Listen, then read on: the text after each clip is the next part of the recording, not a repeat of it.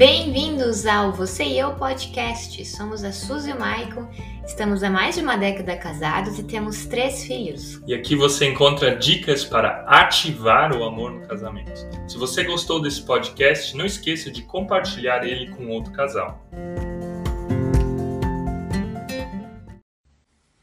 Boa noite, gente. Seja você bem-vindo, seja você bem-vinda aqui ao Você e Eu.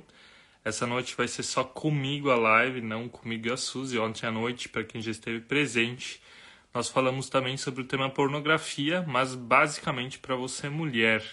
Como você mulher pode ajudar o seu marido, como você mulher pode estar tá auxiliando o marido que tem problema com pornografia. E a live dessa noite, tá? A live dessa noite, ela tá relacionada a como você pode se ajudar como você pode se entender, como você pode entender o que se passa dentro de ti, como você pode entender as emoções que fluem às vezes dentro de ti, ou os gatilhos emocionais que te levam a consumir pornografia. Então, legal, gente, que vocês estão entrando já aqui. A gente também vai ter um convidado bem especial nessa noite, que é o Jonathan Mazetti. Ele é psicólogo e ele vai nos ajudar a entender um pouco o que, que acontece com o nosso cérebro quando a gente consome pornografia, tá? Então, você que já vai entrando, você que já entrou, eu quero pedir que você entre já deixando seu like se você ainda não deixou. A Anitta aqui de Itajaí, Santa Catarina, né? A Anitta esteve com a gente num retiro falando também boa noite. Legal, gente, muito legal que vocês estão entrando. Então, você que já está aí, deixe teu like aqui embaixo, aperta algumas vezes nesse coração. Talvez você já leu a nossa postagem de hoje. E na nossa postagem de hoje a gente falou de gatilhos emocionais, a gente falou de emoções que às vezes nos levam a consumir a pornografia, como por exemplo a rejeição. Uma pessoa que é rejeitada na vida, ela vai procurar afirmação em alguém, em algo. Ou uma pessoa que está muito estressada, ela vai procurar fugir dos seus sentimentos, ela vai procurar fugir daquilo que deixa a vida dela às vezes pesada, como na pornografia. A pornografia pode ser uma fuga, ela pode ser um gatilho para ela, ela ir para essa direção. Outro problema, muitas vezes, pode ser a própria tristeza. Se você se sente muito triste, se você se sente muito para baixo, se você se sente muito uh, longe das pessoas, é possível que você também utilize isso como um gatilho e caia dentro do mundo da pornografia. Outro gatilho é também a solidão. Pessoas que estão muito entediadas, pessoas que estão muito sozinhas na vida, elas acabam também tendo essa dificuldade, acabam também tendo esse problema. Olha só, gente. Você sabia que uma pessoa que é muito solitária, uma pessoa que é muito sozinha, é como se ela estivesse fumando 10 cigarros por dia.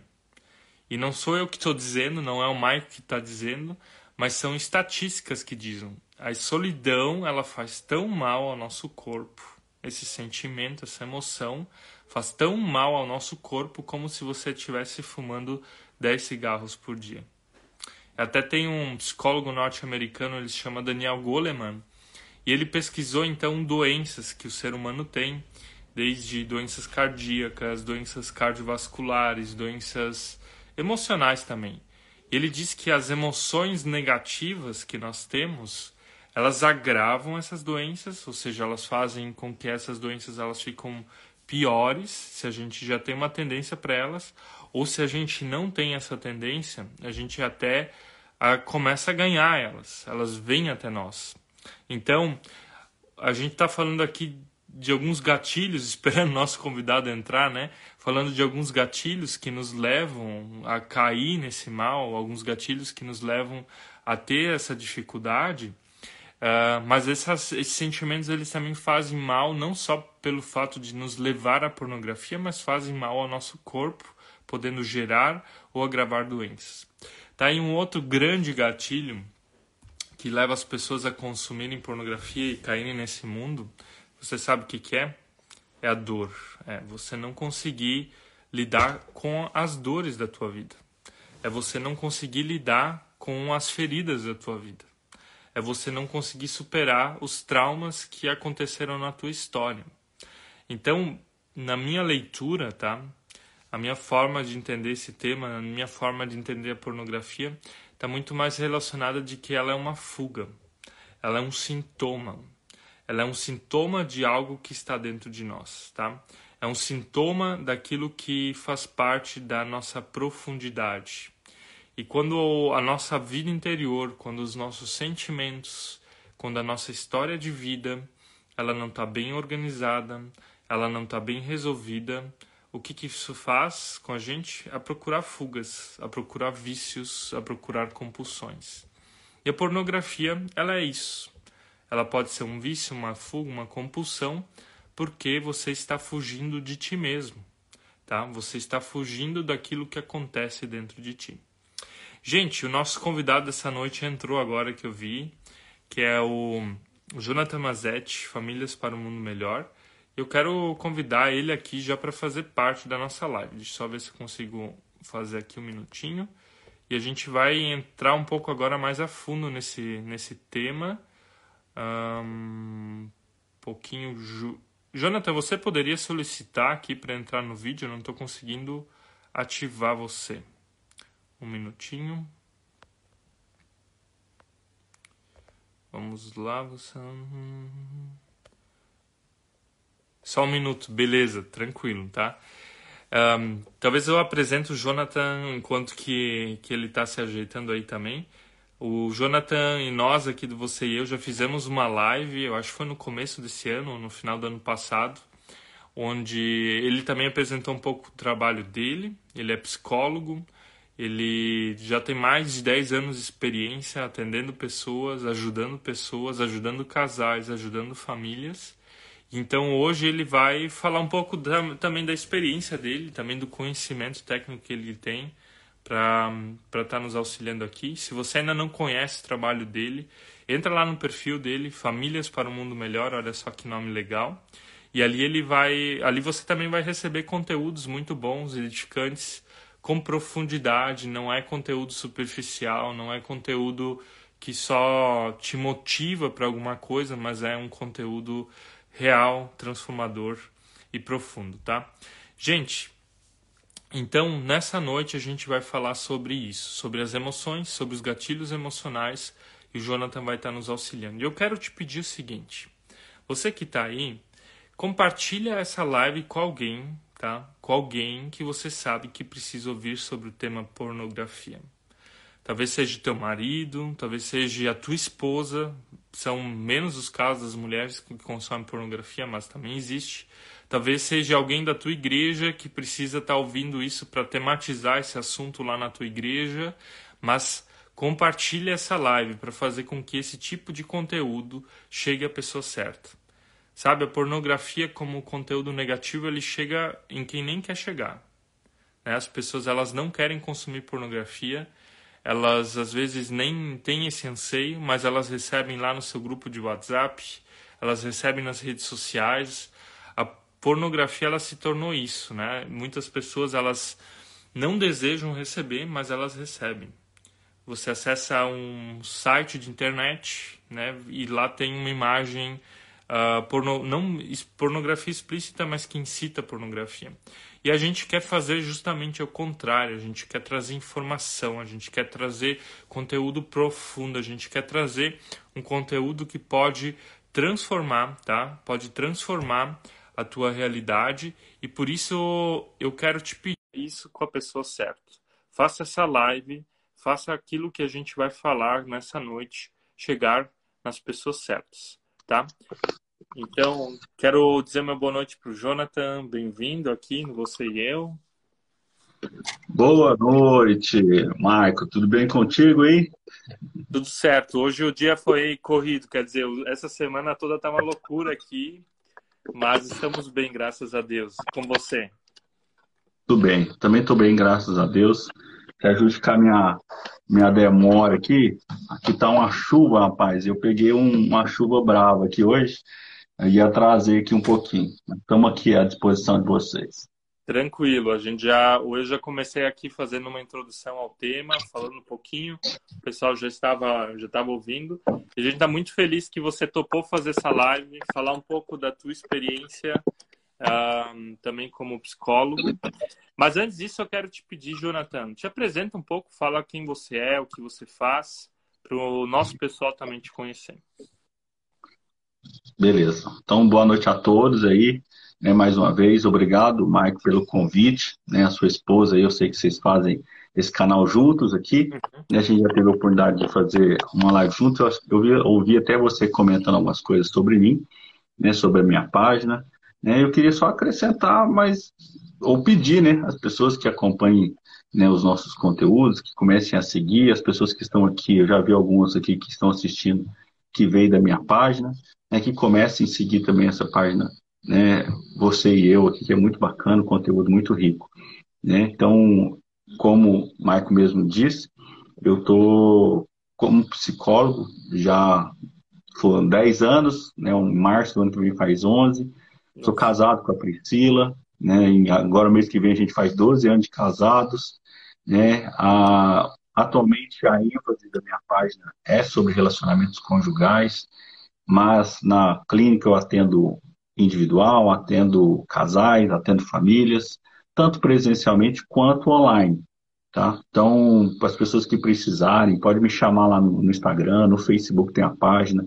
Então, estamos aí para servir né, as pessoas, servir o reino né, e contribuir aí com os casais. Por que, que eu dei ênfase em casais? Porque eu acredito que é a base.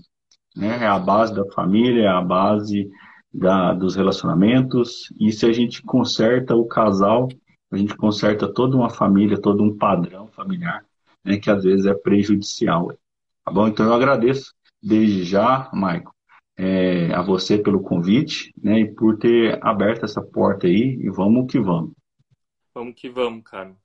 Legal, legal. E, é, e a gente está na mesma missão, porque a gente também acredita que que um casamento estável, um casal estável vai trazer transformação para o mundo, porque vão ter filhos mais saudáveis, filhos com menos problemas, com menos dificuldades, inclusive sobre o tema pornografia, que é o tema da nossa noite, né?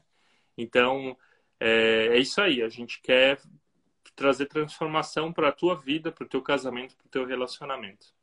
Jonathan, antes de te fazer a primeira pergunta, eu queria contextualizar o tema pornografia na minha vida tá?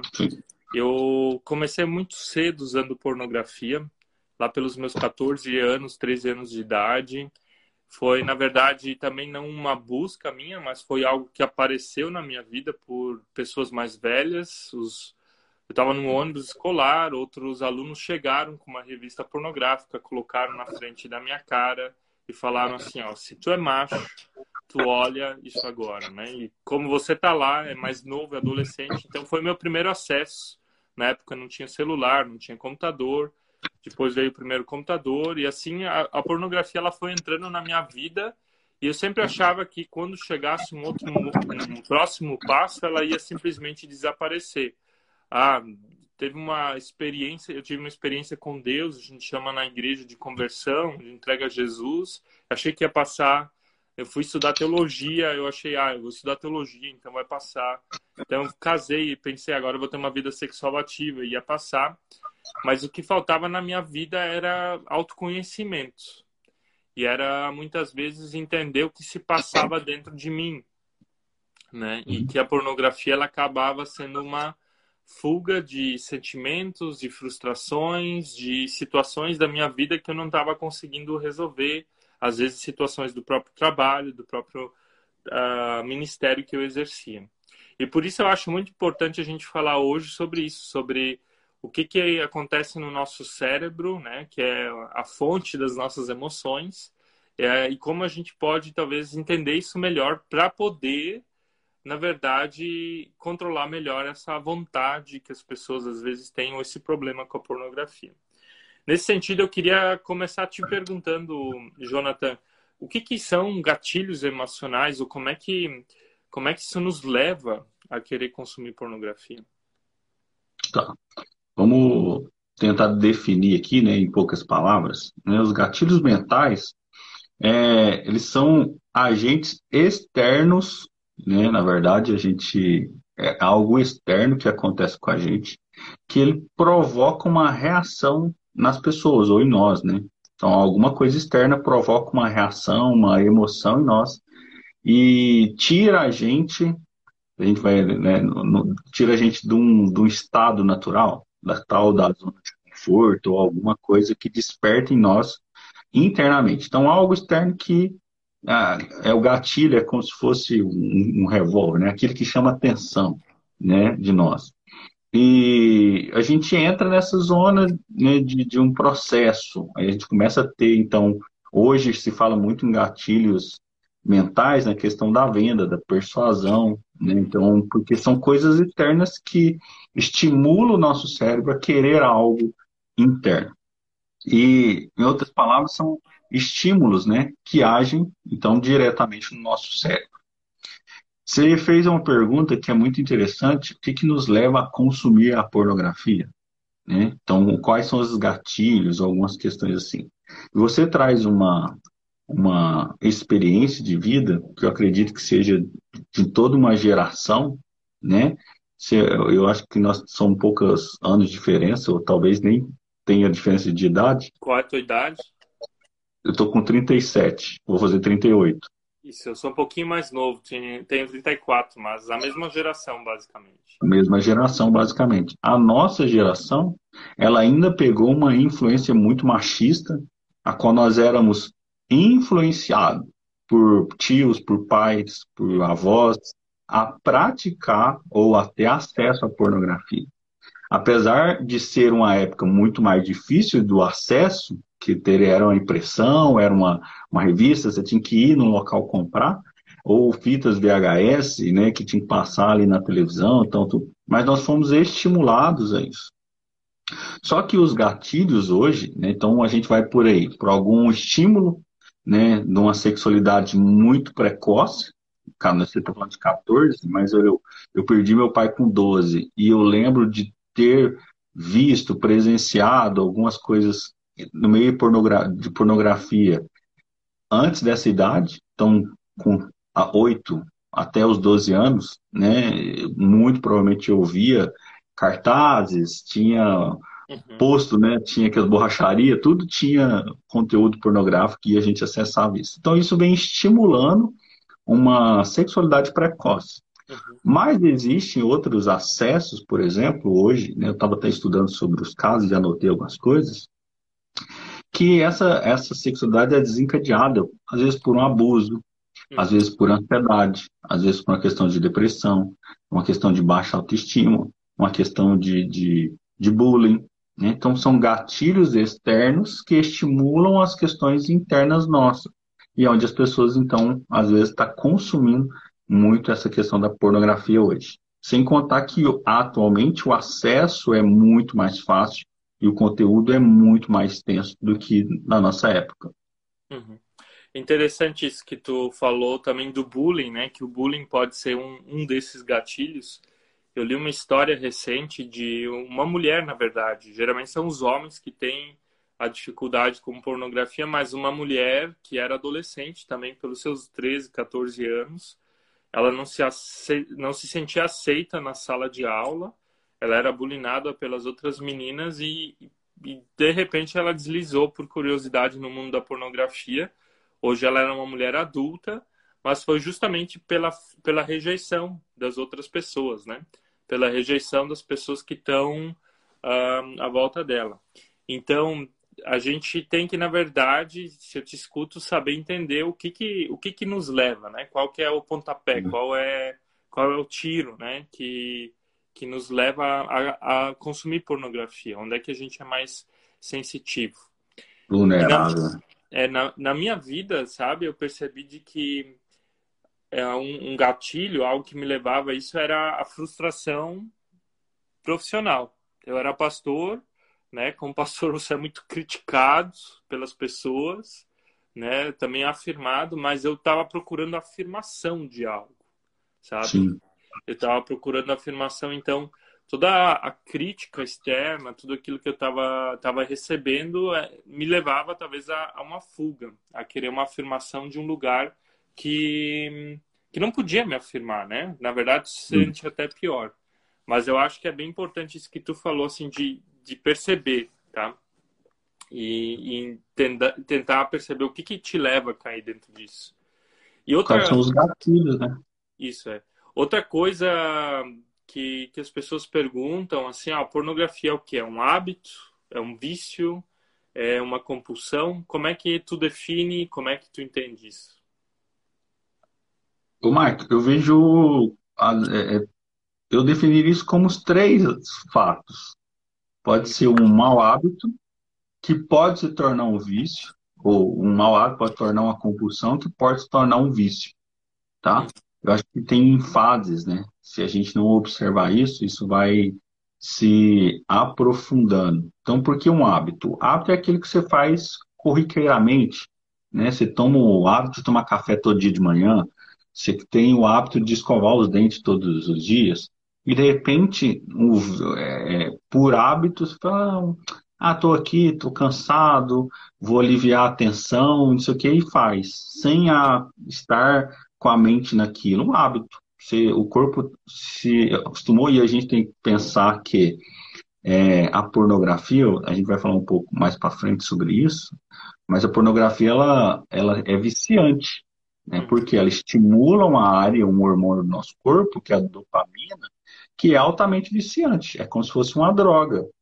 Então você cria o hábito, você começa com o hábito, porque aquilo é prazeroso, e de repente você está aí em compulsão, porque aí você quer mais, quer mais, quer mais, né? E de repente você entra no vício. E aí quando entra no vício, aí é o perigo, porque é um vício silencioso. Uhum. E aí quando você percebe, você já está aí, né, é, é, é, se masturbando dez vezes por dia, né, até mais. Pessoas que eu já tive casos de eu atender, pessoas com vício, a pessoa parava de trabalhar para ir para o banheiro da empresa ver pornografia e se masturbar. Né? Então, são casos assim, que já estão chegando, muitos relacionamentos tendo problemas ou se findando por causa da pornografia. Né? Então, a gente vê que existe sim um mal muito grande atrás disso e que algumas pessoas, infelizmente, tentam esconder né, esse mal. E as pesquisas não, não, não garantem que é uma coisa saudável, não, viu? É verdade, é. Por que, que tu acha que são mais os homens que consomem pornografia do que as mulheres? É pelo menos é o que as estatísticas dizem, né? Os homens, em torno de 68% deles assumem que consomem pornografia, apesar de ser muito mais, né? E as uhum. mulheres em torno de 20%. Mas por que, que você acha que isso é mais um problema masculino do que um, um problema feminino? Que pode tá, levar ao gente... Tá. A gente tem alguma, algumas coisas que a gente pode pensar. Primeiro é esse estímulo que a gente falou, né, de uma cultura, uma geração, que é a questão do machismo. Uma segunda questão é de como os homens sentem prazer. Os homens são mais atraídos pelo que vê, né? Então, eles a questão visual do homem é muito mais forte.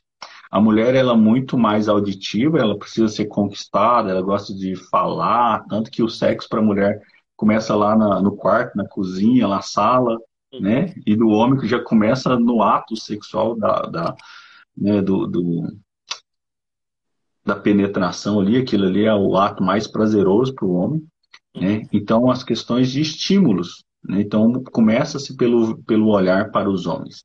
E essa questão cultural que tem um peso muito grande né? E por muito tempo só os homens foram estimulados à, à, à masturbação. E atualmente, que essa questão mais cultural hoje, é onde as mulheres começam a ser incentivadas a essa prática que para mim não tem nada de valioso. Né? É lógico que você está numa relação de casamento, os dois se tocar, os dois ali ter uma questão prazerosa dos dois é uma questão uma questão totalmente diferente de estar sozinho e procurar essa prática. Então, né, se começa e se anula por aí mesmo. Uhum. Legal. É, a gente viu agora o que, que, são gatilhos, a gente viu que a pornografia ela pode se tornar um vício e pode ser definida também como um vício, né? Agora, algumas pessoas às vezes minimizam isso. A gente viu uhum. que o homem é muito mais suscetível a isso. E o que, que acontece na cabeça, no cérebro de alguém que está ali uh, consumindo pornografia regularmente, né? Como se fosse uma pessoa viciada em pornografia. O que, que acontece no cérebro? Só quero fazer um adendo ainda, Jonathan.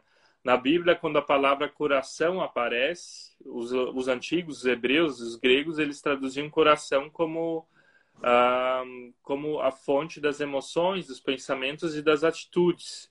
Que, na verdade, se fôssemos traduzir hoje, seria o cérebro, né? Então, quando uhum. aparece lá, guarda teu coração, ama Deus com todo o teu coração, na verdade está falando do, do cuidado do cérebro, né? Então, o que, que, acontece com o nosso coração nesse sentido, com o cérebro? Tá. É interessante essas definições, porque a, Bíblia separa o, o homem em três, né? Corpo, alma e espírito, né? E o coração é o centro da alma, né? É, é, é, o coração seria o centro da alma, que é onde estão as emoções. Então é uma questão mais simbólica, é igual você falou assim, é lógico que tudo está na, na mente, mas o coração tem um peso muito grande nesse sentido. Mas o que, que acontece? É, esse cérebro ele, é, ele começa a trabalhar em cima dessa questão da dopamina, que são hormônios de bem-estar, né? são questões de, de, de prazer. Né? Então esse cérebro começa a buscar um prazer imediato na pornografia e não fica só aí. Né? Isso tem atrapalhado muitas outras questões, e eu até anotei algumas coisas aqui que a pornografia ela produz e libera exatamente os mesmos tipos de químicas né, prazerosas que outros comportamentos viciantes, inclusive o consumo de drogas. Então, ela produz nas pessoas o mesmo sentimento prazeroso que as drogas. Isso aí a gente está falando de maconha, cocaína, heroína, é, qualquer outro tipo de droga, álcool, tá? E aí você vê, tem um estudo, eu até anotei, um estudo realizado pela Universidade de Duisburg, é sim, eu não sei onde fica essa faculdade, não, não tive tempo de procurar, mas ela fala que após o envolvimento contínuo com a pornografia, algumas pessoas relataram problemas, inclusive com a falta de sono e esquecimentos de compromissos. As pessoas esquecidinhas aí, né? Não estou dizendo que são todas, né? mas ela, é, as pessoas que usam têm esse tipo de comportamento. E quanto mais material pornográfico é, uma pessoa consome, mais difícil fica para ela reencontrar relacionamentos amorosos e experiências sexuais que saciem as suas falsas expectativas. Devido a quê? Devido à natureza viciante da pornografia.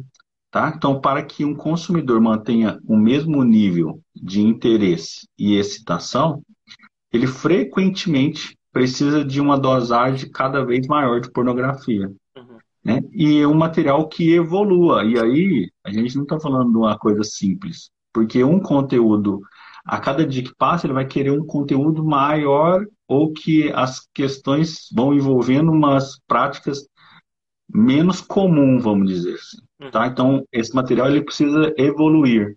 Tá? Então, a capacidade de liberar a dopamina vai depender da, do, do estímulo que o vídeo proporciona. Por isso que a gente vai vendo aí, então, cada vez mais as pessoas precisam de uma dose né, de estímulos diferentes.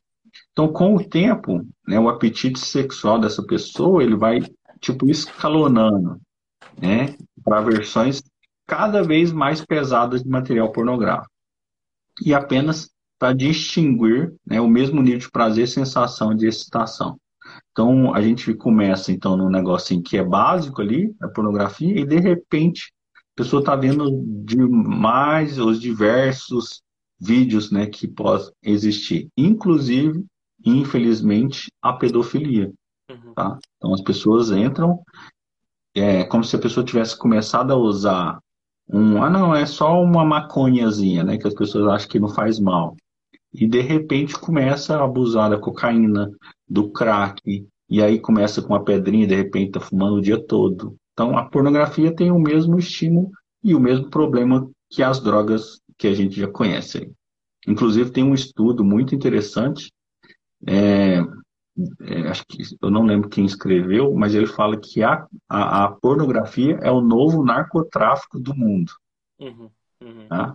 Existe por trás do consumo da pornografia, abuso de pessoas, existem abusos de menores, existem tráfico de pessoas, existem escravidão de pessoas, tá? Então a gente precisa pensar nisso aí.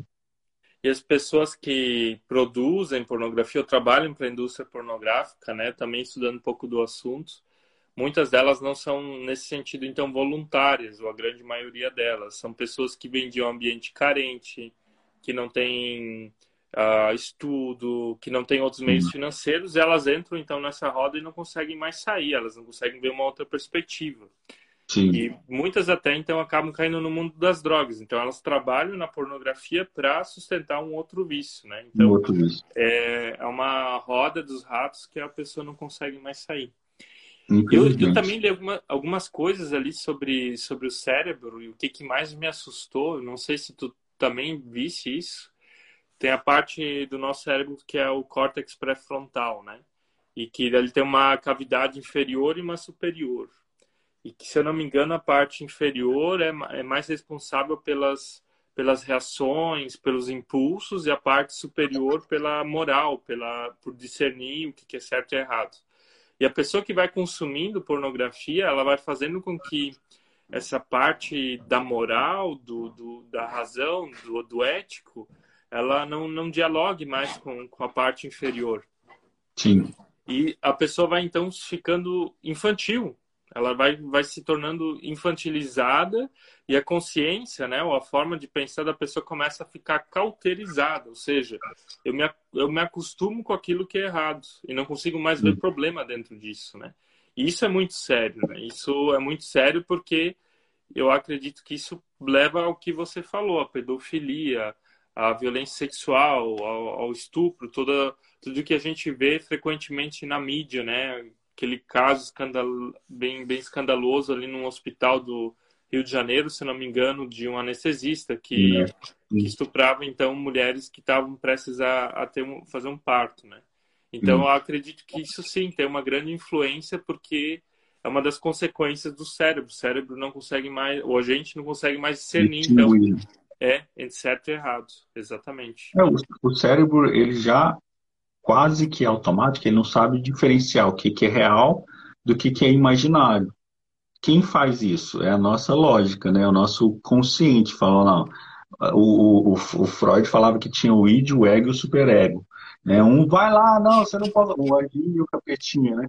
Então, não faz isso, não, você não pode fazer isso, tem uma, uma ética, tem... e o outro, não, só vai lá, faz sim. Então, muito o cérebro ele é programado? Ele funciona como um computador, você programa ele e ele começa a executar aquelas tarefas. Se você estimula ele a perceber aquilo, né? Então, você, ele começa a trilhar caminhos, é o que a gente chama de sinapse, né? de, um, de, um, de um neurônio para o outro, a comunicação é através de choque, que chama sinapse. Ele cria caminhos né? de, de, de, de, comando, de conversa entre um e outro. Tanto as drogas quanto a pornografia trilham um caminho. E quanto maior o consumo, mais neurônios vão queimando. Então, se você fica só naquilo, por que, que seu cérebro vai gastar energia com outras coisas? Né? Então, as pessoas que usam droga, elas vão diminuindo a, a, capacidade delas verbal, as palavras vão diminuindo, né? Quanto mais droga você usa, menos vocabulário você tem, porque vai queimando. E a pornografia está entrando nesse mesmo ritmo. Só que as pessoas, infelizmente, o que, que elas acham? Não, eu não percebo, não tenho mal. Você não vê a pessoa, né? Infelizmente a gente já vê, algumas pessoas veem isso inclusive em, em, transporte público. Mas dificilmente você vê alguém consumindo pornografia e se masturbando na praça pública, igual a gente vê pessoas usando drogas. Porque você né? consegue discernir ainda o certo e errado. Né? Ou, ou tem o medo, né? Porque aí é muito exposto. Mas é. você vê pessoas, se você for andar é, é, em ruas escuras, você vê pessoas fumando maconha, você passa por uma pessoa que está fumando maconha, você sente pelo cheiro. Mas é como se fosse um cigarro as pessoas estão perdendo o senso né, de, de, de, de, de óbvio. E ainda bem que a pornografia e a masturbação a pessoa ainda consome em casa, a grande maioria. Né? Mas a gente está cansado de ver igual. Você falou aí do cara do hospital. Uma hora isso aparece. Uma hora público. Aparece. Porque aí o senso de, de, de, de, É o que você falou, o senso de cuidado, de zelo, ele some. adrenalina, né, que a pessoa gosta de viver, é muito mais prazeroso quando é escondido, diz o ditado, né, as pessoas vão arriscando. É, é, e agora a gente percebeu como isso é grave para o nosso cérebro, né? Como isso é grave para a fonte, porque se a gente pensar cérebro como coração, é a fonte da nossa existência, não no sentido do sangue que está passando, mas dos nossos pensamentos, dos nossos sentimentos, das nossas Sim. atitudes. E eu queria te perguntar, o que, que isso faz agora com o casal? O que, que isso faz com a vida sexual de um casal? Mas antes de tu responder para nós, Jonathan, eu quero pedir para você que está nos acompanhando, se você tem alguma pergunta, se você tem alguma dúvida sobre essa live, pode fazer ela aqui, talvez até em forma privada, daí a gente, você não precisa se identificar, ninguém fica sabendo disso, mas a gente vai tentar responder ela ao longo da live, tá? E também te pedir, se você está aí, de você deixar o teu like se você ainda não deixou. Aqui embaixo tem um coraçãozinho, aperta algumas vezes, pelo menos umas 10 vezes ali nesse coração, para fazer com que essa palavra, com que essa live possa estar tá chegando hoje de, manhã, hoje de manhã, não, hoje de noite, né? terminando essa noite, esse dia, em mais pessoas que estão precisando ouvir isso, tá? Então, quero te pedir isso. E, Jonathan, eu passo para ti de novo com a pergunta: o que que isso, o que que isso afeta agora na vida de um casal no sentido sexual? Tá. Então, vamos pensando nas pessoas. Ah, vamos aproveitar que as pessoas acharam o coraçãozinho, que do lado do coraçãozinho tem um aviãozinho, gente. Compartilha a live aí para outras pessoas assistirem também. E, mas vamos lá, Marco. O que, que eu percebo né, no casal? Quando a gente fala que o cérebro não separa o real do imaginário, né, a gente, entre os casais, o que, que a gente está percebendo? é, existem muitas situações que os homens acham que aquele sexo que eles percebem lá, que eles veem, assistem, é o sexo real num relacionamento. Então ele chega na relação e acha que a mulher vai estar lubrificada. Eles acham que a relação vai durar duas horas lá só de penetração.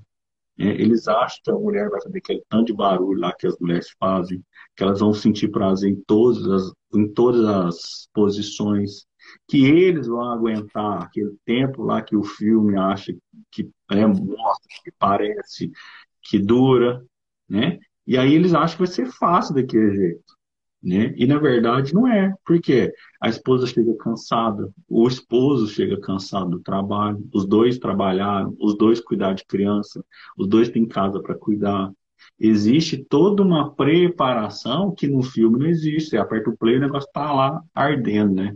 Na relação conjugal não é assim. Na relação conjugal precisa haver cumplicidade. E uma das coisas que eu anotei aqui, até vou achar aqui, que eu anotei, que é muito interessante, é que a. Deixa eu ver onde eu tenho.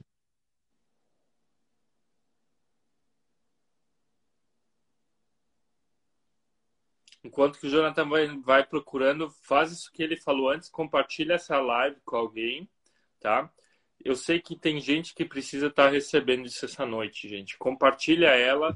Como as pessoas compartilham pornografia por aí, compartilha esse conteúdo, porque isso pode transformar a vida de alguém ou algum casamento. Sim, pode salvar inclusive a vida da, própria pessoa. O Marco, aqui eu notei, ó, a indústria pornográfica, ela torna as pessoas como mero objetos e banaliza o ato sexual. Tá? Então, entre o casal, o que está acontecendo? A gente está não só entre casal, né, casamento ou marido e mulher, mas as pessoas estão relacionando com outra como meros objetos e tornando o ato sexual como algo comum, né, uma banalização, como se fosse, não, vamos dar um beijo na boca. Né? Nem o beijo é tão banal assim. Né? Mas eu tive um caso no consultório que eu atendi, a menina estava revoltada porque ela saiu com a pessoa, estava né, numa festa, saiu transar, e aí depois do cara queria conhecer a família dela. Ela estava revoltada. Eu falei assim, ele queria conhecer a família. É, é, tipo assim, é muita intimidade. Tô querendo conhecer minha família. Ah, é a intimidade. Nós ficamos só uma vez. né? Eu falei, é, a que ponto nós chegamos, né? então, assim, a pessoa é lógica, né? Cada um é livre para fazer o que quiser, mas tem que começar a pensar nisso. Né? Que intimidade é essa que eu posso transar com a pessoa, eu posso ficar com ela a noite toda, mas ela não pode conhecer meus pais? Olha a inversão de valores que a gente está tendo né, nos dias de hoje. Então, tudo isso está levando as pessoas hoje, eu atendo muitas pessoas que vêm, inclusive eu estava atendendo uma moça essa semana, né, ela falando, Jonathan, as pessoas só querem sexo. As pessoas não acham mais ninguém para namorar, ninguém quer um relacionamento sério.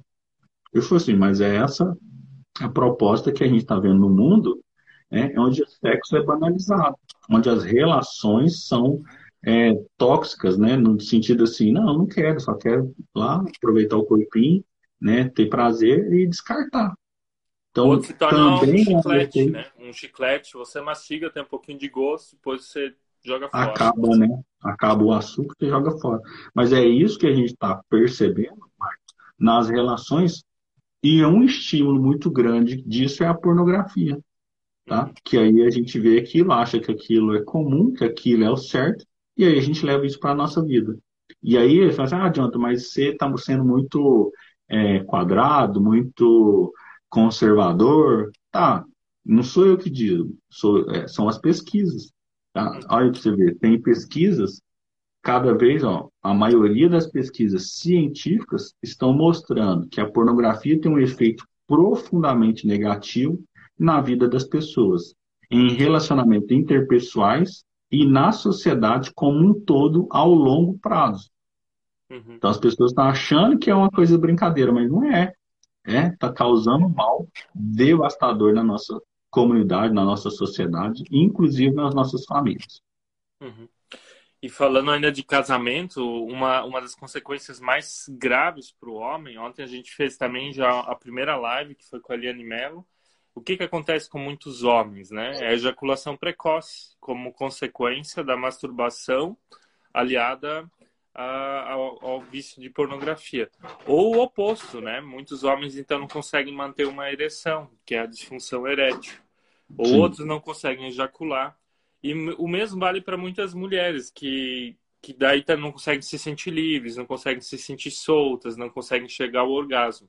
Ou seja, se usa a pornografia como um estímulo para apimentar o relacionamento sexual do casal, mas acaba fazendo ou gerando efeitos justamente opostos, né? Sim. Fazendo com que você tenha menos prazer no, no, com uma pessoa real, que é uma pessoa que você confia, que você compartilha a tua vida, talvez você tenha filhos juntos, que vocês construíram uma história, né? Em troca é, de, de um mundo virtual. Então, acho que é bem sério isso, não só no sentido um, emocional, como você falou, e social, né, de descartar as pessoas, mas também num sentido bem pessoal, né, de você não não, não ter mais satisfação contigo mesmo, ou, ou satisfazer o outro sexualmente nesse sentido, né? Sim. Ele, a pornografia ela cria uma desconexão das pessoas. É, é o que você está falando assim, o estímulo em si, né? Você controla a força, você controla a velocidade, você controla é, é muito mais fácil. Agora, com o outro, eu preciso me entregar, eu preciso me envolver, eu preciso criar uma conexão. Então, na pornografia, né, a questão dessa máquina do mundo, não há nada de romântico nessa situação. Né? Então, é, é não tem nada realista ali sobre o sexo. Então, ele cria essa desconexão e a gente vai se tornando, então, meros objetos. E aí a gente pensa assim, tá, então existem, e aí a gente tem que ser muito claro que é, existem práticas, por exemplo, se a pessoa tem um problema lá com uma a ejaculação precoce, ela precisa tratar de algumas coisas, tanto a ansiedade, e existem alguns tratamentos que envolvem a masturbação, mas como uma técnica de controle sobre essa doença. Não é um negócio que ele vai lá estimular e ficar se masturbando lá. Né? Então, uma coisa é técnica, uma outra coisa é o vício da pornografia e masturbação. Então, isso que a gente precisa pensar. E sobre essas questões de, de, de pensar assim, nessa relação, cada vez que eu me aprofundo mais nesse, nessa prática, menos eu quero o outro, tanto o homem quanto a mulher.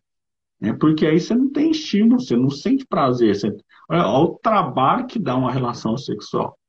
Uhum. Né? No sentido gostoso da palavra, que você tem que conquistar, você tem que ir lá e cativar e, e, e conquistar todo dia. né? Na pornografia não, você aperta o play e está funcionando.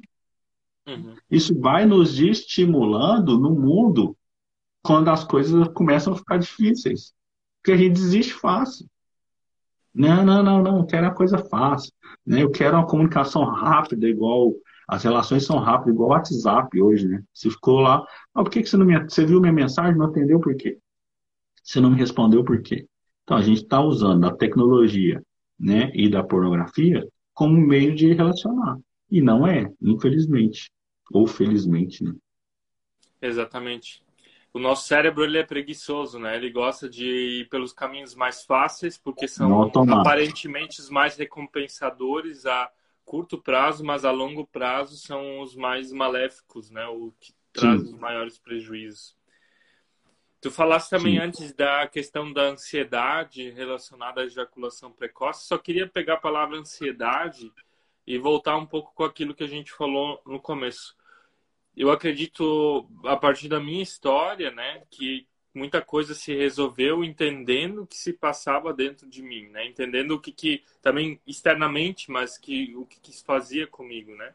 E nesse sentido, eu queria perguntar o que, que, o que, que uma pessoa pode fazer, né? Se ela tem essa dificuldade, se ela tem vício, compulsão em pornografia, se ela tem isso como mau hábito, uh, ah, para gerenciar melhor as suas emoções, gerenciar melhor aquilo que, que ela está sentindo.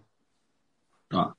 Marco, a primeira coisa que eu, eu, geralmente eu falo, eu tenho até post meu sobre isso, eu falo assim, ó, o autoconhecimento te leva ao autocontrole tá? Uhum. Então você só vai ter controle daquilo que você conhece.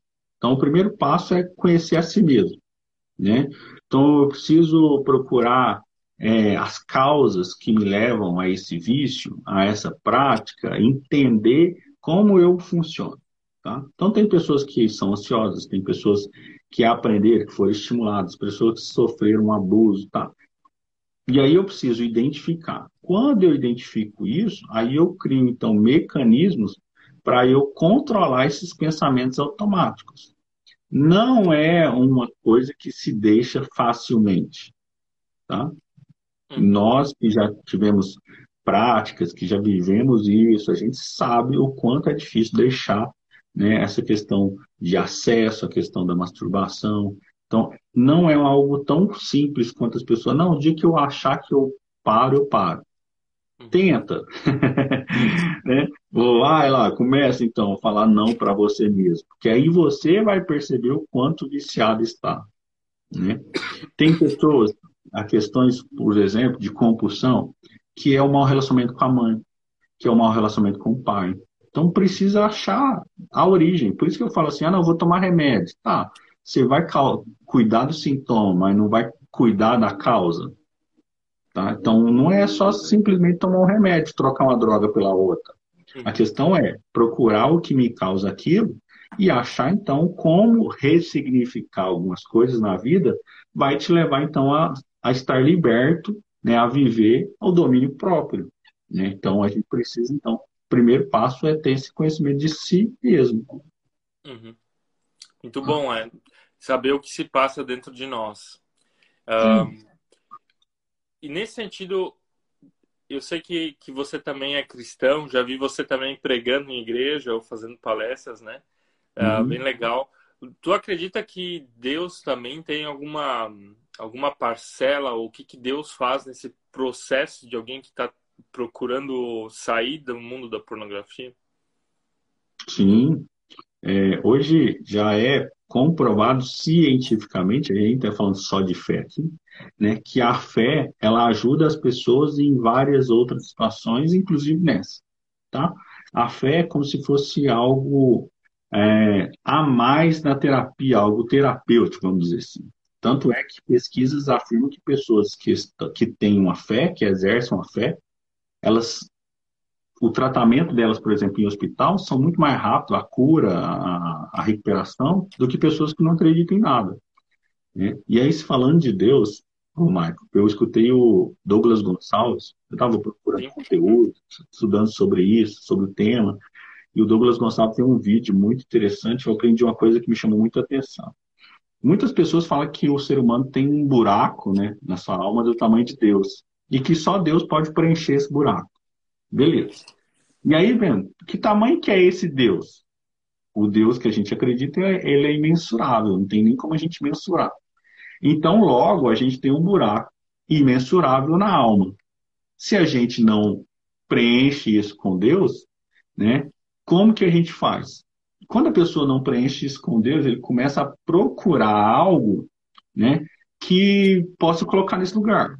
Se é um buraco imensurável, um vídeo pornográfico vai tampar isso?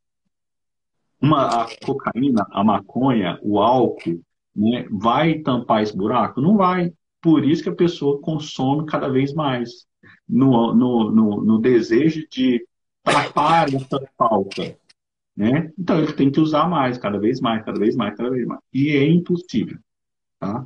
Então, é, esse buraco aí na alma só pode ser preenchido por Cristo, só pode ser preenchido por Deus. Então a gente precisa estar atento a isso. Então Deus pode influenciar isso?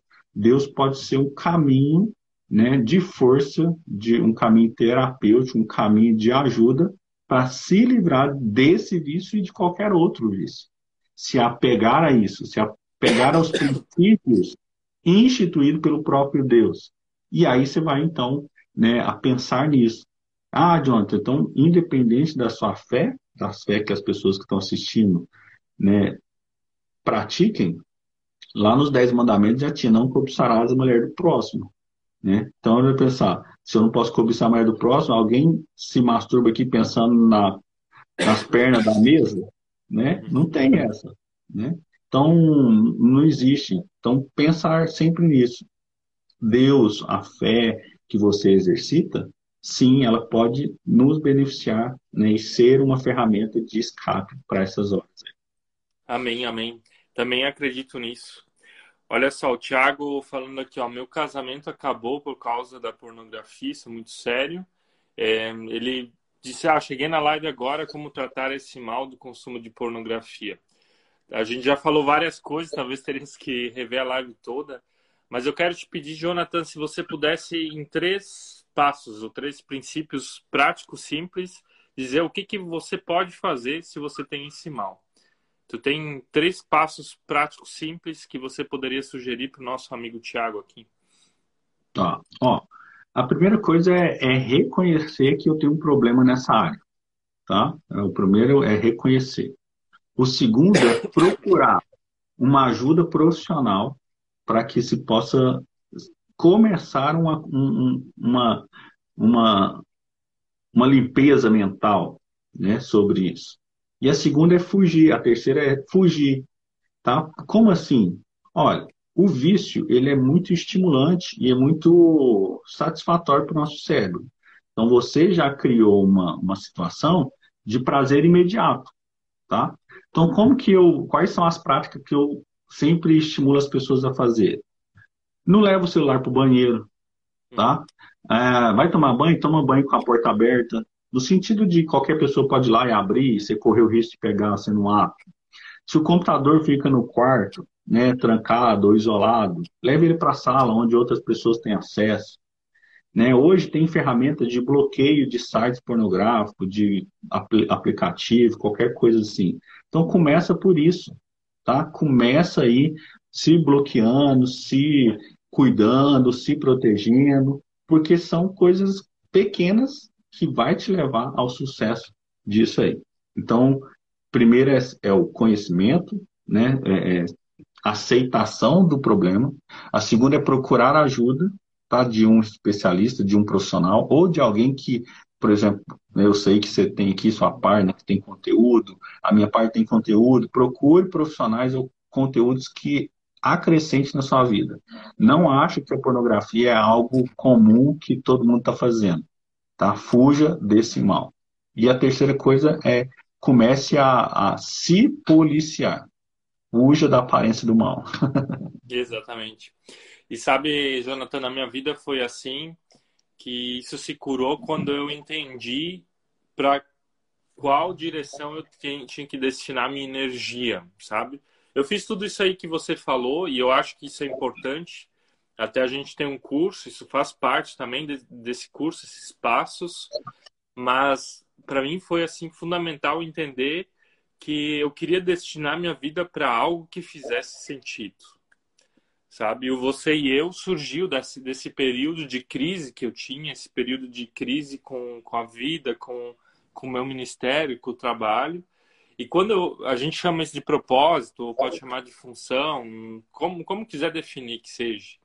Mas quando eu entendi a direção, qual é o meu sonho, qual é a direção que eu quero caminhar com a minha vida, tudo aquilo que, que era o supérfluo, e a pornografia era uma das coisas supérfluas, começou a sumir por si só. E às vezes a uhum. gente está indo para a pornografia porque a gente está sem direção na vida. É aquilo que tu falou do buraco do coração, né? Que é, que é Deus que preenche. Mas para mim era assim eu acreditava nesse Deus, eu sabia as coisas que eu tinha que fazer, mas parecia que eu não tinha uma direção, não tinha uma, uma, uma claridade da, da minha vida, para onde é que minha vida tinha que caminhar. E quando isso clareou, quando eu entendi para onde a minha vida deve ir, qual é o meu sonho, qual é o meu propósito, a pornografia e outros vícios emocionais começaram a sumir na minha vida como se o sol estivesse batendo em cima da neblina e a neblina vai sumindo. Eu não vou dizer que eu não tenho que me policiar, não vou dizer que eu não tenho que cuidar e ter todos esses cuidados que tu mencionaste, mas isso foi para mim muito muito forte assim, entender que minha existência ela tem que estar tá preenchida. E quando Sim. eu tenho tenho alegria com a minha vida, né, quando eu tenho alegria com a vida que Deus me deu, eu também não tenho muita vontade de perder meu tempo com coisas que me fazem mal. Sim. É Mas... muito bacana essa questão que você usou de canalizar a sua energia para coisas que realmente te dá um, um, propósito, né? O Pablo Marçal, o polêmico Pablo Marçal, que está aí na internet, todo mundo está acompanhando agora, né? Ele tem uma, uma expressão muito bacana que ele fala que o nosso corpo ele é como se fosse uma, uma um, um, sistema hidráulico né, da casa. Então, ali você tem a caixa d'água e tem toda a tubulação. E o órgão genital, né, o nosso o órgão genital das mulheres, é, é como se fosse uma torneira ou uma das aberturas né, onde você vai gastar, essa, desaguar essa a caixa d'água lá que você vai liberar. Se você canalizar essa, toda essa água né, para o órgão sexual, que é a masturbação, você vai desperdiçar toda a sua energia.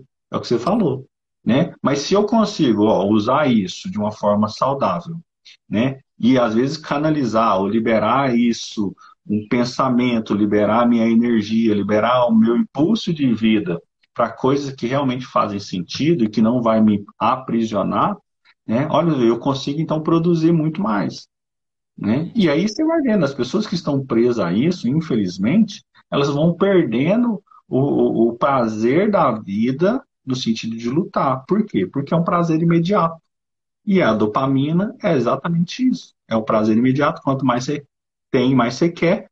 E uma hora você deixa de fazer as coisas, por exemplo, do trabalho, para entrar nessa prática.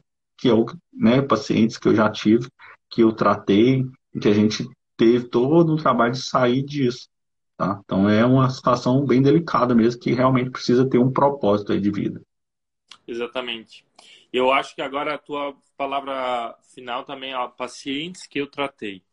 Sabe, outro fator importante é a gente ter alguém com o qual a gente pode conversar. Seja, seja uma ajuda psicológica, seja um terapeuta, seja um amigo de confiança. Às vezes é só conversar sobre o que passa e a gente já está desarmando aquela vontade. Então, eu queria aconselhar, sugerir da minha parte também para você que está acompanhando, procure alguém para falar sobre isso. Não fica com o problema somente somente dentro de ti. Se for também uma questão muito mais grave, procura ajuda profissional, procura alguém como o Jonathan, vai lá, entra em contato com ele. Eu sei que tu atende online. A gente Sim. também agora está numa está lançando um curso, na verdade, é como se fosse uma mentoria, né? A pessoa pode entrar na plataforma, assistir várias aulas, ver o conteúdo e depois também marcar uma videochamada onde a gente pode entrar mais a, a fundo nesse assunto, mas não fica sozinho, sabe? É quando a gente se cala, quando a gente acha que ninguém deve saber sobre isso, é que a gente dá mais vazão para o mal, que a gente dá mais vazão para o problema e que isso vai crescer mais ainda. Então, queria te aconselhar isso, você que está me acompanhando, nos acompanhando, de não ficar com esse problema, não ficar com esse tema sozinho. Não cale sobre ele, mas fale sobre ele. Né? Jonathan, queria te pedir para que você nos desse assim, uma palavra final, um fechamento para essa live. Eu queria te agradecer porque você dedicou esse teu tempo, que você leu, que você ainda pesquisou sobre o assunto, hum. mas que você pudesse dar uma palavra final para quem está nos acompanhando aqui. Tranquilo. Ô, Marco, eu mais uma vez quero agradecer você, agradecer as pessoas que passaram, que estão aqui nos assistindo. Eu vi aí que o Thiago está fazendo várias perguntas aqui, várias colocações. Tiago, a gente falou, a maioria das suas perguntas foram respondidas na live, né? Eu acredito que o Marco vai deixar salvo aqui, e depois você vai poder assistir essa live, mas se não, o Marco depois disponibiliza esse material, né? Mas... Eu vou sugerir da pessoa que quiser me mandar um direct, ou nos mandar um direct, a gente vai mandar no direct. A gente não está deixando elas salvas, talvez no não, podcast tá... elas saem em áudio, mas quem quiser a gente manda, beleza? Ótimo. Então aí você consegue o acesso aí, pelo menos no podcast deles aí. Tá? Então, é, é, olha que interessante a gente pensar. É, existe hoje uma, que a gente comentou aqui, uma, uma inversão de valores muito grande, né, que a gente precisa então identificar quais são os nossos valores. Existem pessoas que acreditam que a pornografia, que a masturbação é uma coisa natural, e que se pode usar e praticar e que não tem mal nenhum e que se faz bem para o corpo. Mas nós estamos falando aqui de princípios e valores para cada um, tá?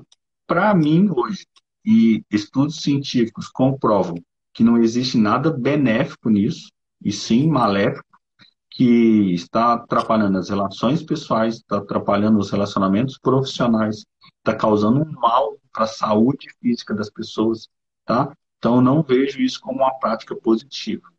E aí a gente precisa pensar, em alguns casos, né, acompanhado de médico, de um psicólogo, de um profissional na área, sim, você vai ser aí ter alguma técnica, né, de, de, de prática para consertar um erro ou um, um, algo que está distorcido. E aproveitando que validando tudo que o Marco disse aqui, é, da questão de procurar ajuda, de perceber que isso pode ser um problema na sua vida, reconhecer isso. Se for procurar alguém ou um amigo, procure uma pessoa séria, que também tenha os seus valores e os seus princípios. Tá? Não sai falando os seus problemas para qualquer pessoa. Exato. Ou procure um profissional, ou vai num, numa página que, que você tenha confiança. Tá? Então, por quê? Porque isso é uma coisa muito séria. A gente está falando aqui de muita intimidade, está falando muito aqui de uma questão de saúde, tá? Então você precisa acreditar nessas coisas. Então, é, a minha palavra aqui é sempre de incentivo, sempre de deixar à disposição de vocês, né? Pelo Instagram, pelo Facebook, pelo WhatsApp. Na minha página aí tem né, você pode entrar no, no, direct, você pode mandar mensagem por lá, ou me chamar no WhatsApp, eu vou fazer maior questão. E tem as questões que o Marco está aqui é, é, divulgando também a, a, sua mentoria, o podcast, né, os cursos que, você, que eu sei que vocês têm. Então, acesse isso, invista em você, na sua saúde. Né, eu tenho certeza que você não vai se arrepender de ter uma prática de vida aí conjugal saudável né, e prazerosa para os dois, não para um só, tá? Deixe de egoísmo né, e vai trabalhar aí para né, a relação estar bem mais equilibrada, ok? Legal. E quem tiver alguma dúvida, precisar de algum tipo de ajuda, também pode se inscrever no direct, se precisar ou no nosso direct, né? É isso aí. Muito bom. Legal. Muito obrigado pelo teu tempo, pelas suas palavras, pelo conhecimento que você transmitiu aqui. E também muito obrigado a cada um que ficou até o final dessa live. As pessoas entram e saem, mas você ficou até aqui. Eu acredito que você ficou porque isso aqui era importante para ti. Então, muito obrigado. E eu quero desejar para cada um de vocês que a sexualidade na vida de vocês, no casamento de vocês, ela possa ser plena, que ela possa ser abundante, que ela possa ser livre, satisfatória, tá? E que que essa live talvez possa ter te ajudado dentro disso, tá? Então, uh, mais dúvidas, nos escrevam, né? O Thiago fez mais algumas perguntas aí. Escreva para o Jonathan para nós e a gente vai estar tá respondendo adiante. Beleza? Muito obrigado, Jonathan. Que Deus te abençoe aí na tua caminhada, no teu trabalho e que possa cada vez trazer mais frutos aquilo que você faz. Eu que agradeço o convite mais uma vez, Marco. Parabéns por expor aqui a sua, a sua experiência, parabéns por, por, esse, por esse projeto. Eu sei que você e sua esposa trabalham junto aí. Uhum. Né? Que Deus abençoe, continue abençoando vocês, que vocês venham prosperar, que pessoas e almas possam ser alcançadas pelo projeto de vocês né? e, e serem curadas. Né? Estamos aqui semeando vidas. Né? E que essas sementes deem frutos e esses frutos permaneçam aí. Amém. Ok? Muito obrigado Amém. pelo convite. Precisando, estaremos aqui. É isso aí, igualmente. Valeu, um abraço para você. Abraço, até mais. Até mais.